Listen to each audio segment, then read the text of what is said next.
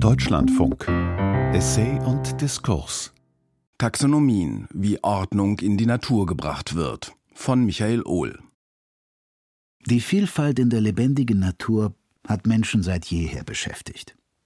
Kenntnisse über die ihn umgebende Arten- und Formenvielfalt zu sammeln und die überbordende Fülle an Informationen zu strukturieren, gehört zu den ältesten gedanklichen Bemühungen der geistigen Auseinandersetzung mit den Naturphänomenen.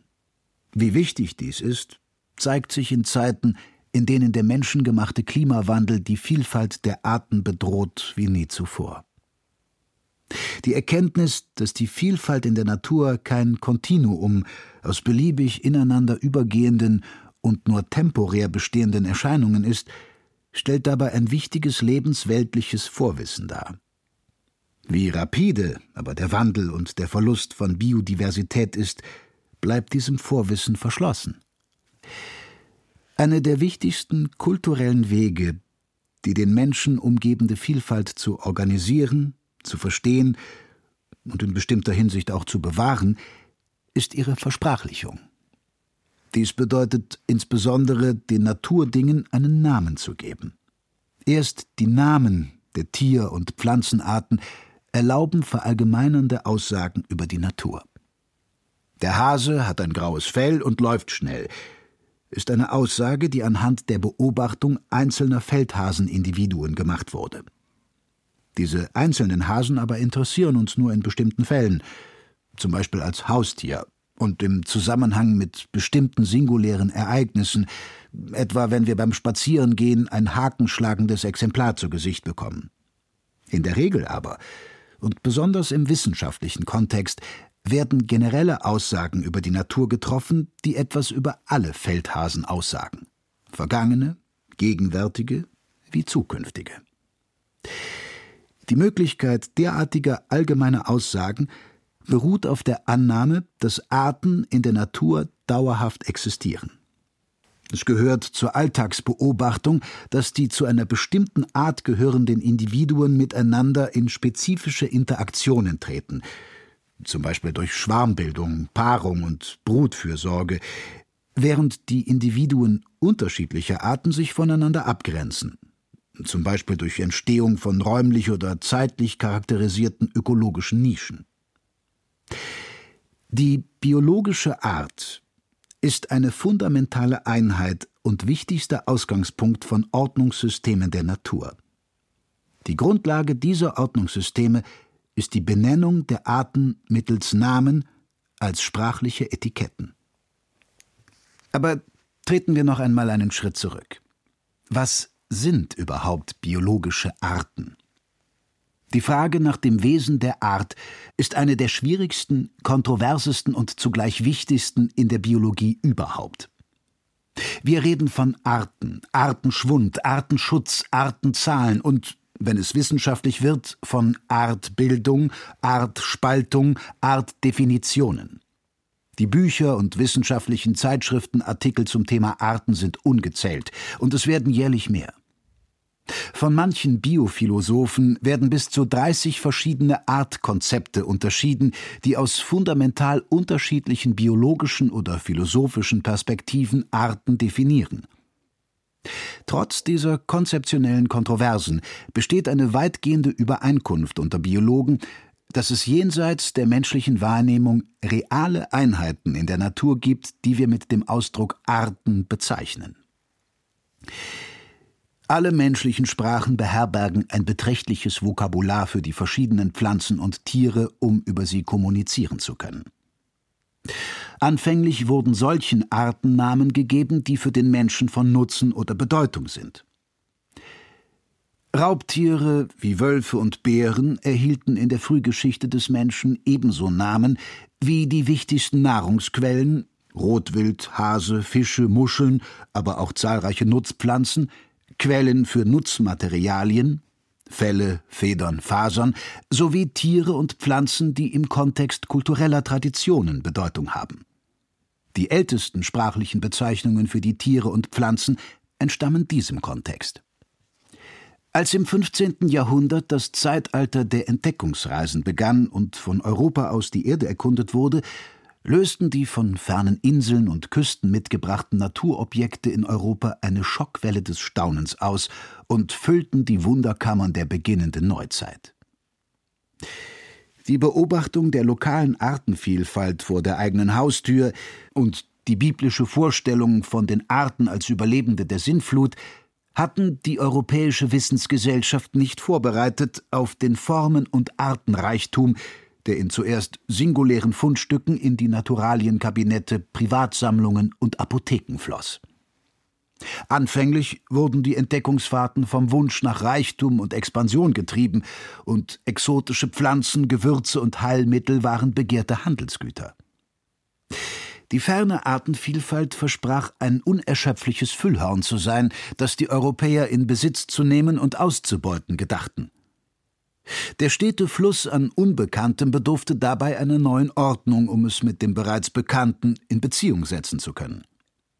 Die ersten gedruckten Kataloge alles Lebendigen erschienen im 17. Jahrhundert und legten die Grundlage für eine systematische Erforschung der weltweiten Artenvielfalt.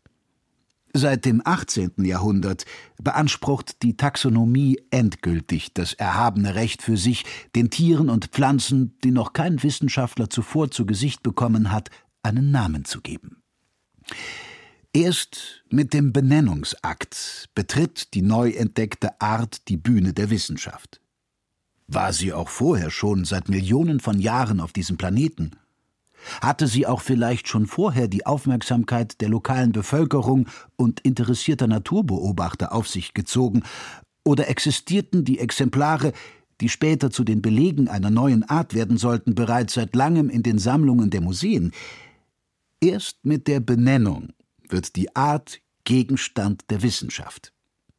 Der Art selbst kann es gleichgültig sein, ob sie einen wissenschaftlichen Namen trägt oder weiterhin ohne menschliche Bezeichnung existiert. Das Verhältnis zwischen dem Menschen und den Arten allerdings verändert sich durch die Benennung grundlegend. Es ist der Taufakt, der sie für uns westlich sozialisierte Menschen erst existent werden lässt. Erst mit ihrem Namen kann sie ihren Platz auf den roten Listen und in den Verbreitungskarten der Biogeographen und Faunisten finden. Die wissenschaftlich-taxonomische Taufe einer Art ist im Rahmen des westlichen Wissenschaftsverständnisses ein Meilenstein in ihrer Entdeckungsgeschichte. Man kann mit Fug und Recht sagen, dass die Verleihung eines wissenschaftlichen Namens mehr als alles andere formaler Ausdruck der Entdeckung einer Art ist. Namen sind ein sprachliches Element, das in Biologie und Naturkunde so viel Gewicht hat wie in kaum einer anderen Naturwissenschaft. Arten spielen als Produkte der Evolution und als überaus wichtige Verallgemeinerungseinheiten der Biologie eine zentrale Rolle in der Erforschung der Natur. Millionen dieser Gegenstände sind bereits bekannt und benannt. Auch andere Naturwissenschaftler benennen ihre Forschungsgegenstände in ähnlicher Weise wie die Biologen. Das Besondere aber an der Biologie ist die Tatsache, dass der größte Teil der in der Natur vorkommenden Gegenstände der biologischen Forschungspraxis noch nicht bekannt ist.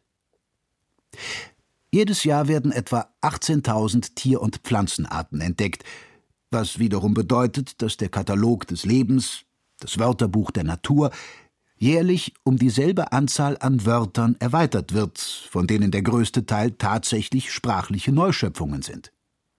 Niemand weiß wirklich verlässlich, wie viele Arten es noch zu entdecken gilt.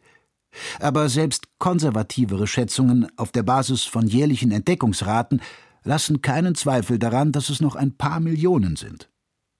Nach der derzeitigen Wissenschaftspraxis bedeutet dies, dass noch Millionen von weiteren Namen benötigt werden, um dieser Vielfalt sprachlich Herr zu werden und gewissermaßen Ordnung in der Natur zu stiften. Die wissenschaftlichen Artnamen besitzen dabei eine einfache Struktur. Sie bestehen aus zwei Bestandteilen, was man an einem populären Beispiel zeigen kann. Homo sapiens, der Mensch. Homo wird als Gattung bezeichnet und kennzeichnet eine übergeordnete Klassifikationsebene, die eine oder mehrere Arten einschließt. Der zweite Namensbestandteil, sapiens, wird als Artepitheton bezeichnet und verweist auf die eigentliche Art. Alle heute lebenden Menschen gehören nur einer einzigen biologischen Art an, die den wissenschaftlichen Namen Homo sapiens trägt. In der Frühgeschichte des Menschen allerdings gab es weitere Arten, von denen Wissenschaftler annehmen, dass sie zur Gattung Homo gehören. Ein bekanntes Beispiel ist der Neandertaler Homo neanderthalensis. Nach derzeitigem Stand der Klassifikation der Frühmenschen gehören in die Gattung Homo 14 biologische Arten, von denen alle bis auf Homo sapiens ausgestorben sind. Gattungen können viele Arten umfassen, bis hin zu extremen Beispielen wie die Gattung der Knotenwespen Cerceris mit über 900 Arten und die Taufliegengattung Drosophila mit rund 2000 Artnamen. Neben dem zweiteiligen Binomen einer Art ist es zumindest in der Wissenschaft üblich, auch den für das Artepitheton verantwortlichen Autoren und die Jahreszahl der Publikation des Werkes zu nennen, in dem der Name veröffentlicht wurde. Dabei handelt es sich um eine formale Quellenangabe, die einerseits Autorität vermittelt, andererseits bei identischen oder ähnlichen Namen vor Missverständnissen schützt. Diese Langform des Artnamens inklusive Autor und Jahreszahl lautet beim Menschen Homo sapiens Linnaeus 1758. Von biologischen Namen wird ein eindeutiger und unmissverständlicher Verweis auf genau ein Taxon, also eine benannte Gruppe von Organismen, zum Beispiel eine Art, erwartet. Die sprachliche Bildung eines wissenschaftlichen Namens ist kein bisschen willkürlich. Sie wird durch ein komplexes Regelwerk bestimmt, die internationalen Regeln für die zoologische Nomenklatur. Der Code ist als Selbstverpflichtung der Zoologen der Rahmen, in dem sich die gesamte zoologische Taxonomie und damit die sprachliche Welterschließung bewegt. Hier wird festgelegt, was als gültige Publikation gilt und nach welchen Regeln die Namen gebildet werden. Ein Großteil der Regeln betrifft den Umgang mit historischen Namen, die seit 1758 dem Erscheinen der zehnten Auflage der Systema Naturae von Karl von Linné berücksichtigt werden müssen, häufig aber mit den heutigen Nomenklaturregeln unvereinbar sind. Die standardisierte binominale Nomenklatur, also das Prinzip der Benennung von Arten mit einem zweiteiligen, aus Gattungsnamen und Artepitheton bestehenden Namen, geht auf Karl von Linné zurück. Latein war die internationale Sprache der europäischen Wissenschaftler im Mittelalter, und bis in das 18. Jahrhundert hinein wurde der größte Teil der wissenschaftlichen Texte in Latein verfasst. Das galt auch für Kräuterbücher und andere Verzeichnisse von Tieren und Pflanzen, die nach Erfindung des Buchdrucks im 15. Jahrhundert in zunehmender Zahl erschienen. Naturkundler vor Linné verwendeten dem zeitgenössischen Sprachgebrauch entsprechend lateinische Namen für Tiere und Pflanzen, von denen viele schon von den griechischen und römischen Gelehrten der Antike gebraucht wurden. An dieser Stelle sei auf den wichtigen Unterschied zwischen Verfügbarkeit einerseits und Gültigkeit oder Validität eines Namens andererseits hingewiesen. Gültig ist ein Name, wenn er nach eingehender Prüfung und Anwendung aller nomenklatorischen Feinheiten der korrekte Name einer Art ist. Um aber in die Prüfungsmaschinerie des Nomenklaturcodes überhaupt eingehen zu können, muss ein sprachliches Element, das als Name verwendet werden soll, überhaupt erst einmal bestimmte formale Grundbedingungen erfüllen. Die allerwichtigste Anforderung für einen verfügbaren Namen ist die Publikation. Dazu gibt es in den Nomenklaturregeln einen eigenen Paragraphen, der recht detailliert regelt, was als Publikation gilt. Zudem gilt die Verwendung des lateinischen Alphabets als verbindlich. Mag auch der Beschreibungstext einer Art selbst in kyrillischen Buchstaben oder in chinesischen Schriftzeichen gedruckt sein, der eigentliche taxonomische Name muss vollständig aus lateinischen Buchstaben gebildet sein. Eine wichtige weitere Anforderung ist die, dass ein Name aus dem Lateinischen, dem Griechischen oder einer anderen Sprache herleitbar sein muss. Zwar gilt auch eine willkürliche Buchstabenkombination als zulässig, sie muss allerdings ihrer Bildung gemäß als Wort benutzt werden können. So gibt es viele Artnamen, die aus australischen Aborigine-Sprachen stammen und für unser Dafürhalten recht ungewöhnliche Buchstabenkombinationen im lateinischen Alphabet aufweisen. Ihre sprachliche Herleitung aber ist gesichert, und der Name ist seinem Wesen nach ein Wort. Demgegenüber aber kann eine künstliche Buchstabenkombination wie CBAFGD nicht als Wort verstanden und als Name benutzt werden. Und nicht zuletzt müssen in einer taxonomischen Arbeit mit taxonomischen Entscheidungen die Prinzipien der binominalen Nomenklatur, also der zweiteiligen Artnamen, angewendet werden. Damit sind die Anforderungen an die Verfügbarkeit eines Namens im Grunde auch schon beisammen. Keine schwierige Hürde, eigentlich. Wurde nun also eine Art entdeckt und beschrieben, kommt als Krönung des Artbeschreibungsprozesses die Wahl des passenden Namens. Hier ist Fantasie gefragt, denn jetzt kann der Wissenschaftler die recht strikt begrenzten Pfade der reinen Wissenschaft verlassen und seinen Vorlieben und Neigungen frönen. Im Rahmen dieser einfachen Regeln sind der Kreativität der Wissenschaftler beinahe keine Grenzen gesetzt. Namen mit Bezug zu wichtigen Erkennungsmerkmalen oder der geografischen Herkunft der Art sind Klassiker und bis heute unter den Taxonomen sehr beliebt. Manche Wissenschaftler aber legen es mit der Wahl ungewöhnlicher und skurriler Namen auf öffentliche Wahrnehmung an, die über den Kreis der Fachkollegen hinausgeht. So heißen einige südostasiatische Arten von Riesenkrabbenspinnen Heteropoda David Bowie, Heteropoda Nina Hagen und Heteropoda Udo Lindenberg, mit denen der Spinnenexperte Peter Jäger seine persönliche Begeisterung für diese Musiker ausdrückt. Auch die aktuelle Popkultur ist ein beliebter Quell für ungewöhnliche Artnamen. Die Namen der neuseeländischen Wespenarten Shire peregrini und Shire Plitis meriadoki sind nach zwei der Hobbits aus der Herr der Ringe Trilogie von J.R.R. Tolkien benannt. Zudem ist der erste Bestandteil des Gattungsnamens Shire die englische Bezeichnung für das Auenland.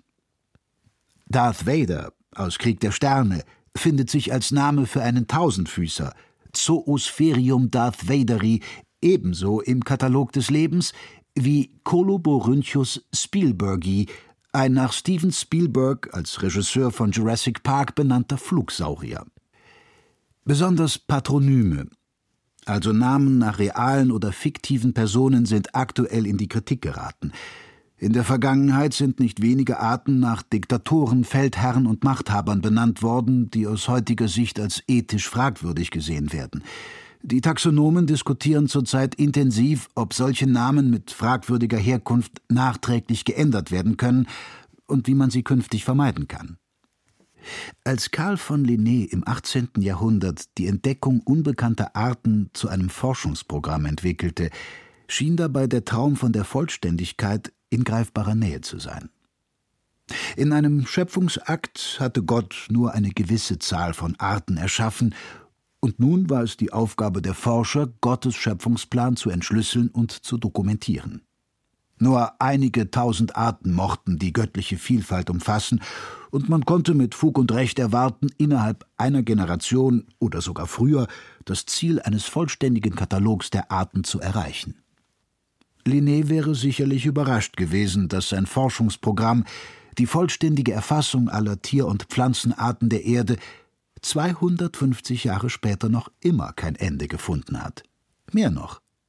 Mit unserem heutigen Wissen über den tatsächlichen Umfang der Aufgabe wähnen wir uns weiter von ihrer Vollendung entfernt denn je.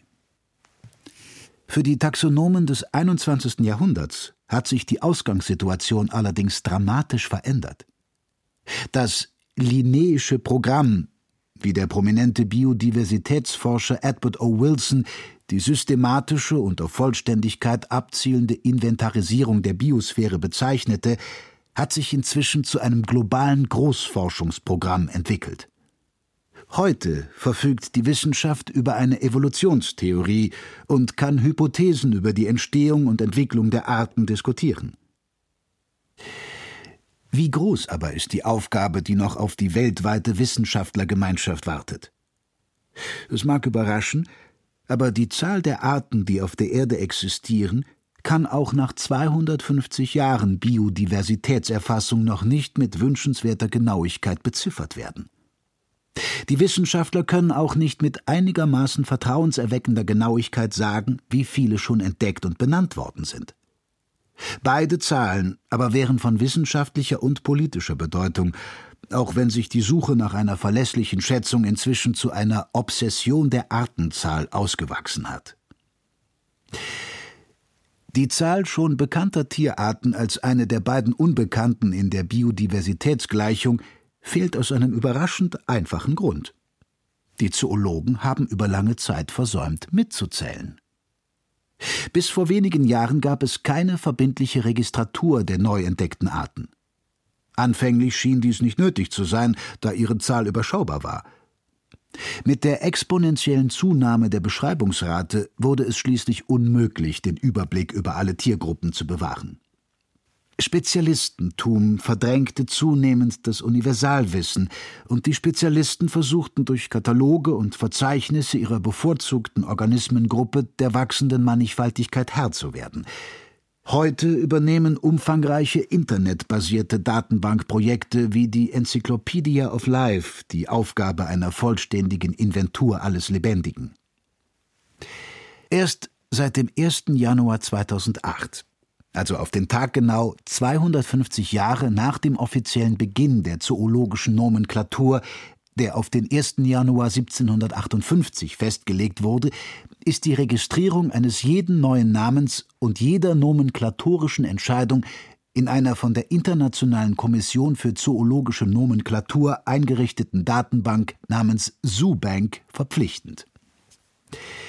Das wiederum bedeutet, dass alle zwischen dem 1. Januar 1758 und dem 31. Dezember 2007 veröffentlichten taxonomischen Namen in oft mühevoller Handarbeit aus Zeitschriften und Büchern herausgesucht werden müssen. Nur zum Teil kann diese Retro-Katalogisierung der Taxonomie auf Kataloge und Inventuren aufbauen, die für spezielle Tiergruppen veröffentlicht wurden. Daher also ist die Hauptursache dafür, dass wir nur eine ungefähre Vorstellung davon haben, wie viele Arten bislang schon entdeckt worden sind, das zweieinhalb Jahrhunderte währende Fehlen einer verpflichtenden Registratur. Die Zahl der tatsächlich auf der Erde existierenden Arten ist jedoch naturgemäß die eigentliche große Unbekannte in der Biodiversitätsentdeckung, und die Wissenschaftler nähern sich ihr mit Hilfe von Hochrechnungen und Schätzungen an. Weltweite und regionale Entdeckungsraten Hochrechnungen aus umfangreichen Beispielprojekten und das Abschätzen des Einflusses neuer Technologien bei der Artendifferenzierung sind die Quellen, aus denen sich die Gesamtartenzahlen kalkulieren lassen. Es liegt in der Natur der fortschreitenden Artenentdeckung, besonders in den Tropen, dass die Schätzwerte über die Gesamtzahl der Arten immer weiter zunehmen. So umfasste die zehnte Auflage der Systema Naturae Karl von Linnés zoologischem Hauptwerk von 1758 noch genau 4376 Arten. Linné nahm dabei an, damit der Zahl der wirklich existierenden Arten schon recht nahe gekommen zu sein, die er mit jeweils 10.000 Tier- und Pflanzenarten ansetzte. Heute wissen wir, dass Linné den Umfang der weltweiten Artenvielfalt um mehrere Größenordnungen unterschätzte. Es sollte bis in die erste Hälfte des 20. Jahrhunderts dauern, bis die Millionenmarke überschritten wurde. Eine politisch enorm wirkmächtige Zahl veröffentlichte der US-Entomologe Terry Irwin im Jahr 1982.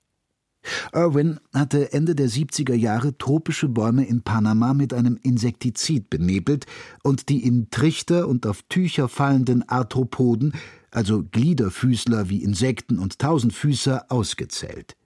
Er extrapolierte seine in Panama gewonnenen Ergebnisse auf die weltweite Vielfalt tropischer Baumarten und errechnete so die atemberaubende Zahl von 30 Millionen Insektenarten, die es weltweit geben sollte. Heute gehen die Spezialisten von einem niedrigeren Schätzwert aus – Meist nimmt man derzeit an, dass weniger als zehn Millionen Arten vielzelliger Tiere auf der Erde zu erwarten sind. Der neuseeländische Biologe Mark John Costello hält nach Datenbankanalysen die Zahl von fünf Millionen Arten für plausibel, allerdings mit einem Fehler von plus minus drei Millionen. Davon wurden wahrscheinlich erst zehn bis fünfzehn Prozent entdeckt. Entsprechend warten noch Millionen von Tierarten auf ihre Entdeckung, So viele, dass wir bei der heutigen Entdeckungsrate mehrere hundert Jahre benötigen würden, sie alle zu erfassen. Zurzeit werden von Wissenschaftlern weltweit rund 18.000 Arten pro Jahr entdeckt. Das klingt nach einer beeindruckenden Leistung, selbst wenn man davon ausgeht, dass es weltweit mehrere tausend Taxonomen gibt, die in Hunderten von Publikationen all diese Artbeschreibungen und Benennungen veröffentlicht haben. Allerdings würde man bei angenommenen fünf Millionen noch unentdeckter Arten bei einer gleichbleibenden Entdeckungsrate von 18.000 Arten pro Jahr ganze 277 Jahre benötigen, sie alle zu registrieren. Ganz zu schweigen davon, dass man sie überhaupt erst einmal finden und dingfest machen muss. Doch bleibt dafür nicht die Zeit. Abgesehen davon, dass wir in einer sich in kurzen Zeiträumen ändernden Welt leben, in der Forschungsprogramme und Zukunftspläne mit Laufzeiten von vielen Jahrzehnten oder sogar Jahrhunderten nicht sinnvoll sind, läuft uns aus einem viel gewichtigeren Grund die Zeit davon.